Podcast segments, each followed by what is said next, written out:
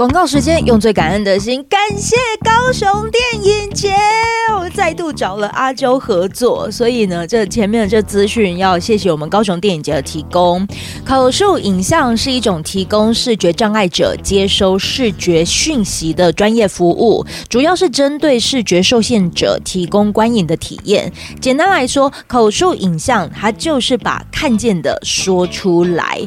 那电影跟电视节目很多时候是没有声音跟对白，只有表情、动作或者是画面。视障朋友因为他看不见，所以他不知道荧幕上发生了什么事情，啊，又不方便一直问亲友说：“哎，啊，现在是演到什么？啊啊，现在目前进行到什么情况？”啊，再加上没有专业能力的人，常常也不会描述影像，所以视障朋友虽然很想看电影、看电视，可是却常常有看没有懂。口述影像版的电影或者是影视节目，它就是将影影片中重要的人物表情、动作、场景等视觉讯息，用语言插入解释跟描述，让视障朋友可以完整的欣赏电影跟节目。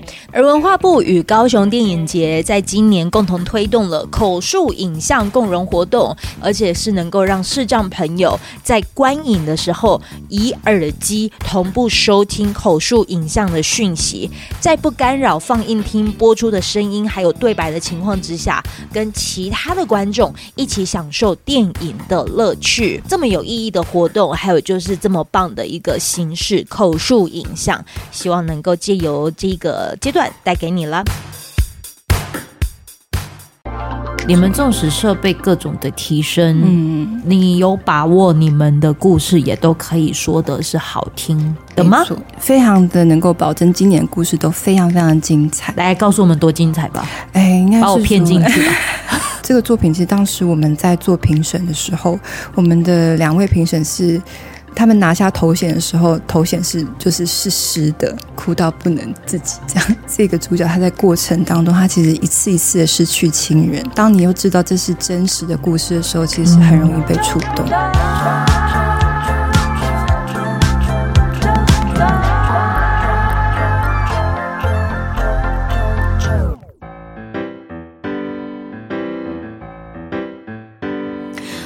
收听周团，我是 JoJo。在前一集，你听到了阿周针对这一次的高雄电影节分享了年度主题。那我们这一次呢，则是呃，里面呢，他有带到了几个，就是每一次阿周呢，除了就是有讲到各种的一些年度主题啊，各种精选之外，他们的每一次的 XR 无限幻境，其实也是很值得大家来认识跟了解。二零二三年的高雄电影节呢，它还会有什么样子的呈现？那今年的主题又会着重在哪一些？我们就现在来邀请到的是我们的 XR 无限幻境策展统筹李尚琼。Hello，大家好。在你还没有进入到高雄电影节的团队之前，你其实也是导演，对，有申请过高雄拍，对，高雄拍是什么？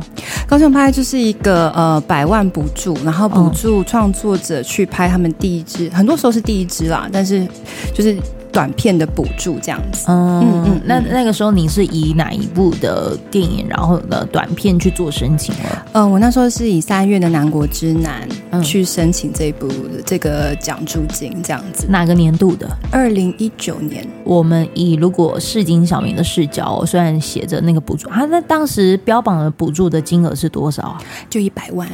啊、uh, 嗯，我现在要来问当事者了，嘿，真的有拿到吗？有啊，有，对啊，很感很感谢，真的就是一百万整整把它拍完这样子。哎、做电影是不是真的很需要？其实资金去完成你的梦想，真的很需要。而且其实因为我们是真的一整个团队，然后其实每个团队我们都希望大家是有得到一个正当的。的、嗯、管道。对，不是不是让大家就是燃烧自己的热血啦，所以就是还是会需要一笔资金对，对。来完成这件事，所以就等于、嗯、其实你会觉得有高雄电影节也算是蛮好的吧？对对对，有有一个补助的管道，也有一个露出的管道，所以其实是我觉得它是一条龙的产业链。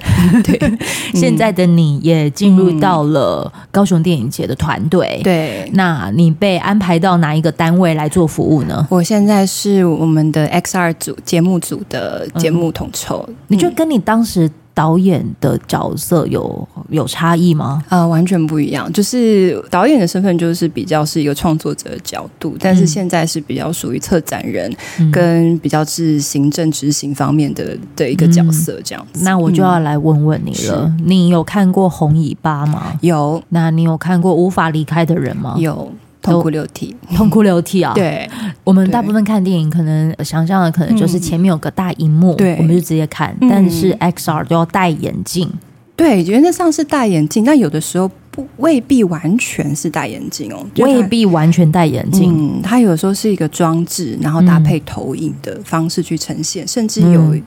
纯粹声音的体验，纯粹声音体验，对，它是一个，所以 XR 我们都经常会说，我们真的很难跟观众解释它到底是什么，因为它完全是包山包海，把所有的领域都包装在它的这个范畴里面。我可以跟听众朋友形容，我看过呃三部视片，一部是《蛋蛋大逃杀》，一部是《林业呐喊》，一部是他们的主厨餐桌。我可以跟上桥分享一下，首先是那个《林业呐喊》。对，林业呐喊，你们一定要看，因为它呃，让你感受到的是一个。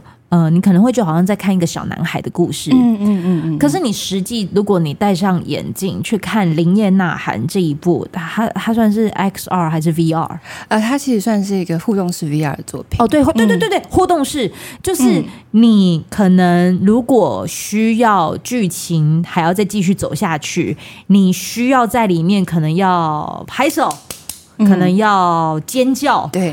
你才可以帮助这个画面里面的小男孩再继续下一个行为，嗯，然后你在下一个行为的时候，然后重点是哦，你就是那个小男孩，对对，他其实是在讲一个，就是说曾经罹患忧郁症的一个人的角度，嗯、然后从他怎么去透过用发出声音的方式来去缓解自己的情绪，嗯，对，所以他其实就很鼓励用你用吼叫的方式，或是欢呼的方式来去。进到下一个环节，对，对这这个这个是我看，哎呀，原来他已经有这样子的这么科技先进成这个样子。对对对，它其实是，其实我们今年老实说，这个作品它其实是竞赛类的作品，竞赛类。对对对，就是我们有呃 XR 的竞赛。啊，那呃我们其实在，在在收集片单的时候，嗯，我们就已经有发现，今年特别是今年有非常多这种声音类的作品，嗯，对，但是呃，而且是互动。对，是互动的。然后《林叶呐喊》是我们看过这几些这些作品里面最成熟的一部，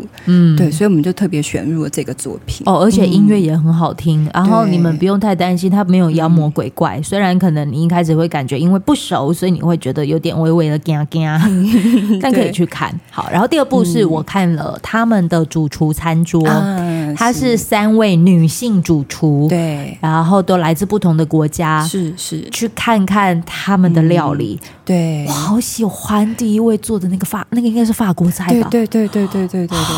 哦，那个看完会肚子饿，真的，就是看到美食在你面前的感觉。对，它真的就是在你面前，嗯、而且你会有一度会相信自己好像就在法国巴黎。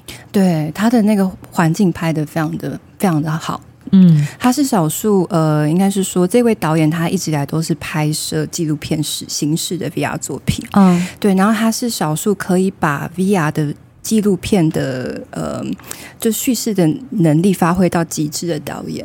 哦，叙事能力发挥到极致啊！对，因为其实 VR 做实拍是反，其实是很困难的。我们先跟听众朋友说，VR 是什么？嗯，VR 的话，原则上就是你戴上头显，然后看到画面的内容。嗯，原则上就是你一定要戴头显看到画面内容，这叫 VR。那因为其实 XR 其实还包含我们所谓的 AR、AMR 等等，它是属于跟混合实境。那 AR 最简单，我形容它就是。那个呃，宝可梦的那个手机游戏，它就是一个典型的 AR 游戏，就是你直接看到街上的那个图景，然后出现一个小怪物，去捕捉那个小怪物，用你的手机去捕捉那个小怪物。对对，那就是一个很简单的 AR 的游戏。嗯，MR 呢，呃，就是比较蛋蛋蛋蛋大逃杀就是一个 MR 游戏。对，我看了蛋蛋大逃杀，跟听众朋友说它是游戏。我当时也是跟呃，你们未来也许可以在其他的 podcast 频道，也许会听到他的介绍，就是高雄热、嗯、里面其中一位的主持人威廉，嗯、他我们就是一起来玩了大蛋蛋蛋大逃杀，就拍两枚。对，就是你你看到里面那可爱的蛋蛋。我们要去做各种的闯关，对，你戴上眼镜之后，你是可以看得到现实的景象，对，现实的空间，对，现实的空间，现实的景象，嗯、但同时现实的景象是黑白的，嗯，游戏都是彩色的，对，所以就是它可以让你看感觉到你跟朋友在互动，在玩这个游戏，他、嗯、已经，我我觉得他已经。就是嗯、呃，跳脱那种 Switch 的状态，就是 Switch，你感觉好像握着手把、嗯，你好像在控制电视里面的东西。对，没有，你就想象你好像是也是在带着手把，可是你是在控制你这个空间。对对，在做什么事情？对，完整的空间，而且是飞天遁地。对，你要蹲下来、嗯，你还要就是用跑的，然后要到哪一个地方？对对，但是在旁边人看的眼里，看起来就是一群很怪的人在跑来跑去。对，我哎、嗯欸，我问一下，当时侧拍我的轩宁，你有把这一段就是大家不知道在干嘛的有录下来吗？有吗？好，那我到时候把它变成现实动态。你你听到这一集的时候，也许现实动态它就是出现在我的 IG 上，你就看一下我有多 我有多神经病。对。对啊，它其实这个游戏其实是也是打破，就是说 VR 一一直以来我们都说它是一个很孤独的体验，因为你就是带自己一个人带头衔，自己一个人看作品。可是其实像一级玩家，对，可是对，有点像是那样。可是现在大家很强调就是互动性的成分，嗯、所以其实像《蛋蛋大大逃杀》，它这个作品就是有点打破了这个头衔的限制，嗯、让你可以实际的觉得，哎，我就是在跟身边的朋友在做互动这样子。嗯，嗯。这三部我都。可以在今年的高雄电影节的这个 X 嗯。XR 无限幻境，对对对，都可以体验得到，都可以体验到。大家及早订票，不然可能会销售一空哦。哦哦哦，它有限制，还有限制的，我们还是有没有售票上的限制哦，有限制。对对对，嗯，我经历了这三部之后啊，我就觉得哇，它好。今年又真的很不一样，你觉得去年跟今年的相比有什么样子的差异性？呃，今年的话，应该是说我们技术全面的升级啦，所以其实对于我们的技术团队来讲，也是很大的挑战。我们今年是非常的战战兢兢，非常战战兢兢，嗯，因为你们还有。多人的同时互动混合实境体验，嗯嗯，今年整个科技大跃进，对，很夸张，连手机，嗯，也都会成为你在今年高雄电影节的时候，就是也可以体验的。如果你有看过那个 Netflix 的那个黑镜，对，里面的各种系列，对，你能想象我们可能在讲什么东西？哎，你最近就是。戴着耳戴的耳机，嗯，的款式是不是还不错？当你这样一讲的时候，手机就会突然出现你正在讨论的商品。对，那一瞬间你会不会觉得好像自己被科技监控？他们今年的高雄电影节就能够让你体验一下，你的手机下载了一个 App，让你感受你被监控这三十分钟。有多压迫？它叫什么名字？它叫做未来大国民。未来大国民，嗯、它是也是今年我们在西南偏南影展就是得到大奖的作品。那它这个作品非常特别，其实那时候看到我就觉得非常惊艳。就是你真的就是在手机的面前，剧情就是大概是说，在一个未来的世界里面，你是需要下载一个 APP，你才可以就是。搭乘大众运输工具。啊、哦。嗯，对，然后主角就是他一心一意就是想要去探望他生病的奶奶，所以他就要一定要下载这个 APP，、哦、但是他遇到了重重的困难，因为这个 APP 他还要做忠诚度考验，忠诚度对，就是我有多爱这个城市，嗯、没有，他是要看，他是会有一个跑酷游戏，你要非常专注的凝视着这个跑酷的人，oh、然后只要你的注意力稍微。就是偏移，嗯、那你就是你的考核就失败，你就没有办法下载这个 APP。它是透过眼部追踪的方式来侦测你到底够不够专心。对，但是他会，他就是会设计一些小技巧，因为过程当中你的妈妈会一直传简讯给你，所以你就会很想要剧情里面的妈妈，剧情里面的妈妈，你真的就成为主角了。对对，所以你就会一直一直想分心，想说，哎，到底谁传讯息给我？嗯，所以他其实是有非常针对使用者的心理来去规划他的故事。哇，对，所以其实是真的是一个很压迫的体验。很压，你有体验过吗？嗯，非常喜欢。你非常喜欢被监控哦。但是我觉得应该是说，我觉得它非常的反映了现在时事的大家很在意的关于隐私啊、安全性的问题。这样哦，真的、哦，嗯嗯。嗯，你有想到过就是一个故事？虽然我们都知道，就是、嗯、呃科科技重要，还是设备怎么样子的提升？嗯。嗯嗯我觉得故事的核心对内容没错，它永远都应该都是我们还要再更关注的。没错，没错。你们纵使设备各种的提升，嗯，你有把握你们的故事也都可以说的是好听的吗？我们非常的能够保证今年故事都非常非常精彩。来告诉我们多精彩吧！哎，应该是把我骗进去吧。好，好，今天应该是说今年啦，就是其实我们看到。科技进步之外，其实创作者真的是呃想尽各种方式，希望用新的美材来讲一个能够更让大家更沉浸的故事，可以真的在活在故事里面。嗯、像今年，比如说包含像是《黑》这部作品，好了，黑对，它是我们目前呃，这是我们的展演里面算是偏非常高规的作品。多高规啊？呃、它是使用呃 4D View 扫描，那其实它是用一个 A。AR 的头显，嗯，这样你在体验的过程当中，你是会看到演员就几乎是完全的投影在你面前，嗯，那它是有一个定位效果，所以演员是会在你身边走动的。哦，但是它是已经是预录好的画面，但是它就是完全的等身的投影在你面前。嗯、那它讲述的其实是五零年代关于呃种族隔离的那一段期间，美国的一个小女孩的故事。嗯，那它其实是算是在黑人命运动里面，算是一个比较早期呃。开始做反抗的女性，但她的故事是比较在这个历史脉络里面被遗忘的。嗯，那这个作品就是呃，在台法合制的情况下呢，台湾跟法国对台湾跟法国合制的情况下，把它。完整的呈现出来，那它整个技术其实在台湾制作。刚我提到了蛋蛋大逃杀、林烟呐喊，还有他们的主厨餐桌等等，你们不可能就就因为你们从十月七号到二十二号，对、欸、对，十几天的这个影展期间，你不可能就只有这三部嘛？对，大概会有几部的作品都会在影展当中呈现呢？我们有近三十部的作品会在影展当中呈现。哦，嗯、有几大主题？啊、呃，我们现在是分为呃 X。二竞赛，嗯，然后年度焦点跟国际大观，然后还有包含当然是我们最最重要的高雄原创作品，嗯哼，总共有四大类，哦，嗯、算是四大类，对，其中有一部高雄原创的 VR，我觉得蛮值得跟大家介绍的，嗯、这个叫做朵拉。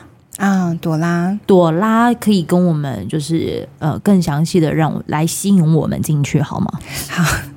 朵拉呢，它其实是一个讲述呃十九世纪，就是。呃，应该是说弗洛伊德那时候他在做他的关于心理学的研究，然后在那个年代，其实大家普遍认为女性只要有情绪上的起伏，那这个起伏的原因都是因为你的子宫的关系，嗯、所以他很多的当时包含对女性的歧视，或者是说社会上的对于女性的刻板印象，对，那他结合到了这个科学研究里面，所以导致了一。系列的他的整个研究方向的误导。嗯、那其实朵拉她是呃弗洛伊德的一个呃研究的所谓的患者。嗯，在这个体验过程里面，你会是从朵拉的角度，然后来去进入到一个被催眠的状态。弗洛伊德的角度是说，他觉得。朵拉这个女性，她之所以会有一些情绪上的，比如说嫉妒也好啦，或者说跟家庭的状况不和睦也好啦，都是起于她的，比如说她的性欲，或者说起于她对于她父亲的爱慕等等这些。嗯，对，然后所以就是我们会经历过一系列的这个医疗的过程，然后进入到朵拉的内心。嗯、你有没有觉得在今年的时候，我其实有很多的一些的话题，可能都是在讲心理学，是，而且是很、嗯、很显现的，就是在探讨，不管是弗洛伊德还是荣格，嗯嗯，我们假设一件事哦，就是。当这个著名的心理学家弗洛伊德真的出现在你眼前了，嗯，他要用一九零零年代的当时的他理解心理学的方式，嗯，来治疗你，对，来处理你的问题，对。请问一下，在那个时期处理情绪疾病的过程，嗯，他真的可以让你是舒服的吗？对，是自在的吗？嗯对，还是其实因为你很特别，因为你难得能够有所谓的情绪疾病被一个心理学家，一九零零年代的心理学家发现了。对，那大家要不要一起号召所有那个时代的心理学家来看看这一个生病的人，我们还有什么样子的方案来处理他？嗯，他其实是有一点点也在处理关于性别刻板印象的问题，以及它跟医疗之间联动的影响。医疗之间联动的影响，嗯，就是说，当你有一个刻板印象，觉得女性就是歇斯底里啦，女性就是如何如何。嗯，那所以其实我觉得。呃，导演在创作这个作品的时候，其实也回应到，其实我们现在时下我们在讲关于嗯女性的处境等等这些。嗯、那我觉得，其实当你从朵拉的视角来带入，然后感受到，当你回到那个历史的时代，当一个女性在更压迫的时代里面，嗯、当你被凝视、被观看的时候，嗯、因为它的它的场景其实会是设立在所谓的医疗剧场。嗯、那当时十九世纪的医疗剧场呢，其实就是。呃，病人没有人权啦，你就是在一个手术台上，手术台上面，然后其实身边就是一群的旁观者会看。医生怎么治疗你？好讨厌哦！对，所以其实是没有隐私性，它是一个在一个没有隐私的情况下，在大庭广众之下来去医疗你的心理疾病。所以你可以想象，这其实是很多很多的，以我们当代人角度来讲，是有很多很多不可思议，怎么可以这样操作的状态？你真的可以去体验看。我觉得它就很像是你可能当时在看的，呃，我们当时的沉浸式的那样子的电影，就是无法离开的人，嗯，的意思是一样的。他可能虽然讲。是跟呃政治的议题、历史背景相关。嗯，你们真的可以去查我们现在在讲的这个的故事啊，它其实是真实的。你去查弗洛伊德歇斯底里症，对，你就可以找到这个真实的历史。嗯，然后它里面的那个应该是十九世纪嘛，是不是？嗯，呃。这个还是我们台湾原创啊？对，是台湾原创，这很值得一提耶。对对，然后特别是邀请了呃外外国籍的演员来参与在这个演出。嗯，对对对，所以其实是很特别。然后美术的呈现方式也非常的特殊。那我们会在呃体感剧院里面，我们会有同时会有 AR、MR 跟 VR 的呈现，所以大家一次打包所有各种 XR 里面可能的体验方式。你们每一年真的是年年求突破。对啊，所以我们真的是很每天每年都在挑战自己，累不累啊？非常累，但是我们不敢说累了，因为我们技术组是最累的。对他，哦、他们没没喊累，我就不敢喊累。对，对，而且将近三十部了，延续的上一集哦。既然有这么多部可以选，你可不可以简单的帮我们就是做个归纳一下？就是嗯、呃，喜欢看什么类型的？也许他可以选择哪一些的。作品可以来瞧一瞧，比如说啊，我喜欢互动的，去找蛋蛋大逃杀，大逃杀，嗯，对，那那如果我是有故事性的，对，对对对，你你可以来就是跟大家就是做个归纳一下。好，那呃，今年的话，如果大家是属于可能第一次、初次尝试 VR 作品，然后想要体验一下不要太激烈的互动形式的话，我会蛮推荐《圣家堂高地》这部作品。进入到虚拟世界里面的时候呢，你是是以高地的助手来参与在他的故事里面，他会讲述他如何去创作他的建筑的作品。那这个作品其实是以走动的方式来去体验，所以你可以看到很多不同的角度的呃建筑的结构啊、光影等等，其实是非常细腻的作品。嗯，呃，如果想要挑战一点比较深刻的社会或政治议题的作品的话，我也会推荐《致我亲爱的孩子》。那他是在讲当时柬埔寨红色高棉的这段历史哦。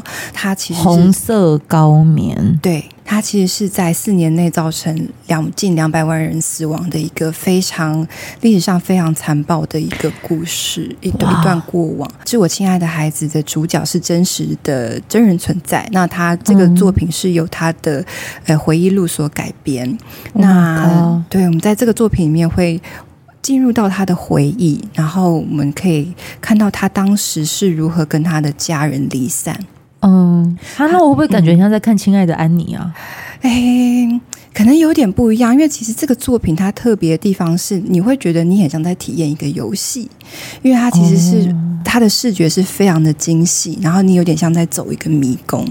可是在这个过程当中，它是用一个很游戏的类似的情境，但是你却是在体验一个很沉重的故事，所以它是做一个很极大的反差，是蛮是一个蛮呃特今年一个蛮特别的作品，也是。技术规格也偏高，嗯，对。那他呃，这个作品其实当时我们在做评审的时候，我们的两位评审是他们拿下头衔的时候，头衔是就是是湿的。他们头衔你们想象一下，就是那个那个眼镜啊，厚厚的那个眼镜，摘下来那个的眼镜之后哭了，对，就是哭到不能自己这样，哭到不能自己。对，因为其实真的就是。他在这个主角，他在过程当中，他其实一个一次一次的失去亲人，对。然后你又当你又知道这是真实的故事的时候，其实是很容易被触动的。因为有很多的一些作品都是真实故事啊，哎，弗洛伊德那个朵拉也是吗？对对对，然后黑这个故事也是，黑也是，黑也是，对。所以今年其实很多的历史题材，哦，大家如果说想要了解这些一些近代的。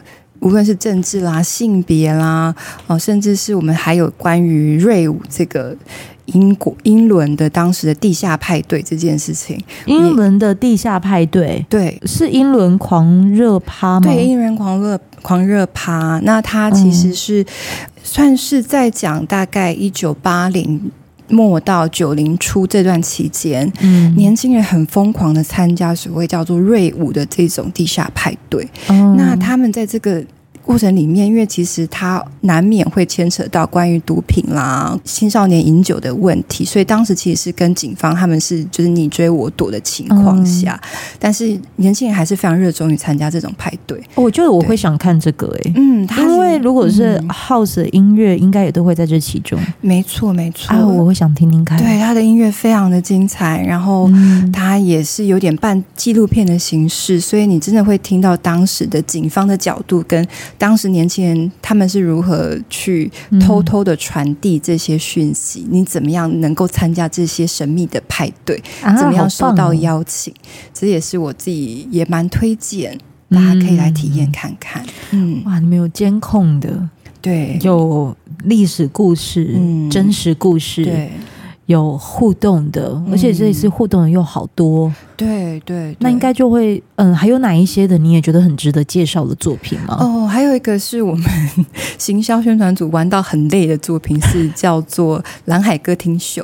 蓝海歌厅秀，对，我旁 旁边的那个工作人员笑坏，对，为什么笑成这样啊？哎，因为他其实是他的互动，其实是要你用游泳的模拟游泳的方式来进行。Uh huh. 海底生物会跟你唱歌啊，然后在你面前就是跳舞这样子。嗯哼、uh，huh. 但他其实在里面，你就是需要用游动的方式来接近这些海底生物，然后去进入到一个又一个的关卡这样子。嗯嗯、uh。对，那它难度最高是如何用正确的角度游到你该去的方向，然后或是执行他要你做的一些任务。我的天哪，我真的能想象得到，就是如果我跟朋友一起去啊，然后他是没有带头衔的，对 他看到我应该会不知道在干嘛。对，你就是看到一个人很努力在里面眼眼前在那边滑动滑动，然后很努力的要完成里面的任务，然后。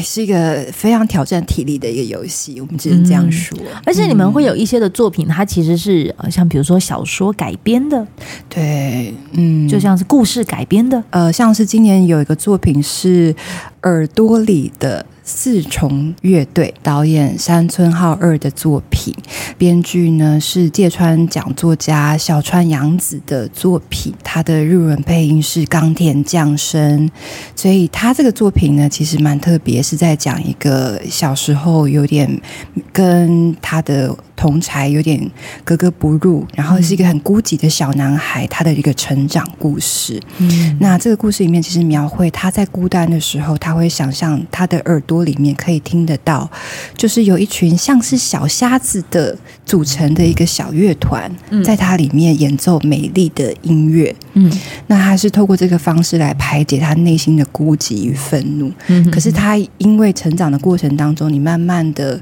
脱离了这个想象的世界。嗯，那这个音乐也随着他的成长而消失，直到他有一天，在他成年之后，他因缘际会的再次的听到他这个这个音乐的声音。嗯，对，是一个蛮感人、蛮诗意的作品。哎，这一次会有实体专刊吗？有，有吗？好，嗯嗯，那还有就是线上的专刊。好，那如果你现在翻到了，就是跟。呃，XR 的无限幻境的这一篇的话，你里面可能会看到几个，也许你需要注意的地方。第一，它可能有一些是没有字幕的，对，然后上面又写的是英文发音，没错。那你也许可以大概评估一下自己会不会是适合看的。然后第二个是，你们还有一些的作品可能会有红色的字。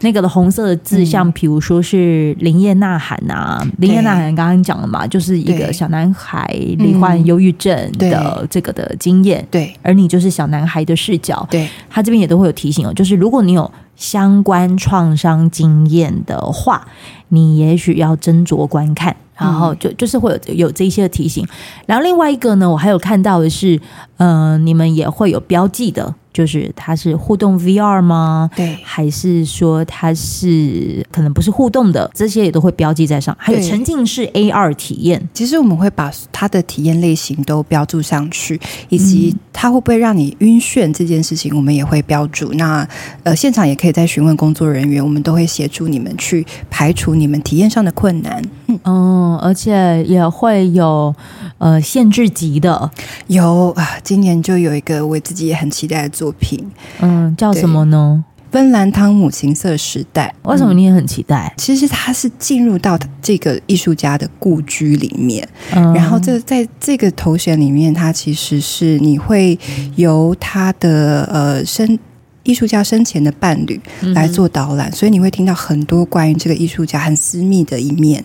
那与此同时呢，你他在这个故居里面其实有非常完整的芬兰汤姆的收藏。嗯、那因为剧组他们是在疫情期间去做拍摄，嗯、他们说那时候因为其实完全没有工作，所以他们就干脆在这个故居里面待了一整年的时间。嗯、所以他们每一张作品呢是用三天的时间去做扫描，所以其实你会。可以很仔细的看到每一幅作品的笔触，嗯，那它其实原本。呃，很多作品大概就是 A 四大小的尺寸，嗯、可是在这个头衔里面，你看到的会是一个近将近等身大的比例，嗯，所以你可以很仔细的走进画作，也可以走远一点点看它的不同的角度的这个画作的样貌。等一下，你说走远一点，所以我是要在里面走动的，哦，嗯、我是，是可以，我是坐着看吗？你是你可以坐着看，然后其实你也可以前后的移动。对，那它其实原则上可以用手把来做移动的哦，嗯、是拿着手把的，嗯嗯嗯，哦，对，而呃，对它里面的体验说明，哇塞，这很限制级耶！你们自己去看专刊好不好？就是翻到第几页啊？嗯、好，我不说第几页，反正你就去找那个国际首映，我就不念出来了。但是它上面写的那个参观路线的指标啊，都用一些很特别的造型在指引你。是的啊，想体验你就自己买票去看。哎，对，好，讲到买票，来，你们这一次的这个呃，我们电影节的时间就是从十月七号到二十二号。对，会在哪边就是上映各种作品呢？一个是我们的 VR 体感剧院，那主要的三 VR 三六零的作品呢，都会在这里去做呈现。那另外呢，是我们的珊瑚礁群，就是高雄流行音乐中心的珊瑚礁群，会是我们的主场馆。嗯、所以所有的互动类的作品呢，都会在那边做放映。那现场我们也会做一些非常特殊的装置跟陈设，所以大家可以期待一下，那个会场其实会是一个非常高科技的状态。哇，嗯、一样哦，就是我们也会有早鸟优惠票。那在播出的这个的时间呢，也许也已经快要。어 卖结束了，所以你就是如果听到这一集呢，也可以赶快去就是看一下他的这个早鸟优惠票。哎，正常来说哈，就是如果没有搭电影节的话，对看这一种就是 VR 的还是 XR 的这个电影呢，票价大概都在多少？票价大概就是呃，如果是在我们体感剧院的话，嗯、呃，一个 VR 三六零大概就是两百五左右。嗯嗯嗯嗯嗯。但是如果其他那种比如说商业类型的。商业类型可能还要再更贵，可能会五百到一千不等喽。哦，嗯、那电影节的优惠通常就一定会是比这些票价还要再低。对，而且重点是这些作作品大概也只能在电影节体验得到。全台湾可能没有一些地方可以再看到这些作品了。嗯，这也算是高雄对于这种 VR 的投资是真的下重本的那种，真的下重本。今年真的特别下重本，好重好重，嗯、对，重到他们的眼皮其实也蛮重的。